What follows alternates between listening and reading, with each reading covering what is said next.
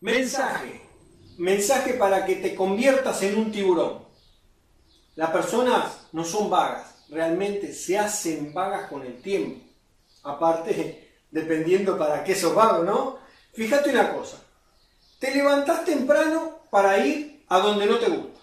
Gastás dinero que lo, gastás, que lo ganaste donde no te gusta y que casi no tienes para ir a tirarlo en dos o tres horas más o menos en cosas totalmente perjudiciales para tu salud y economía. ¿Para qué? Para satisfacer a personas que no le interesás, para poder aparentar lo que no sos y así regresar a tu casa, quebrado, explotado y arruinado. ¿Qué pasó? Y escapándote de donde tienes que regresar o el lunes o al otro día.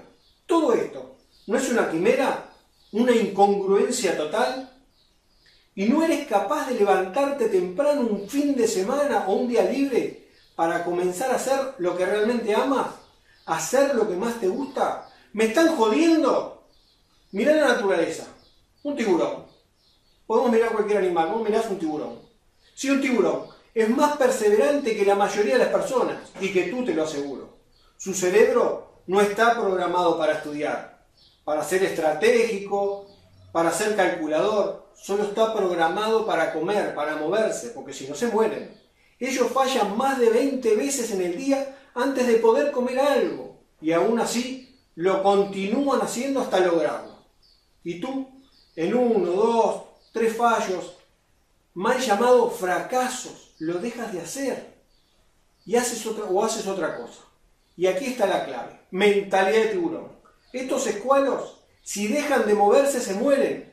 No pueden ser promedios, ya que una persona promedio es pro en el medio, ni aquí ni allí. Son perseverantes, sin importar lo de sus alrededores.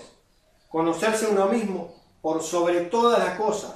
Utilizar el método SMART, simple, medible, alcanzable, realista y temporal. Mantenerte totalmente enfocado hasta lograrlo, pase lo que pase. O lo logras o mueres. Jamás rendirte, ser perseverante y constante hasta lograrlo.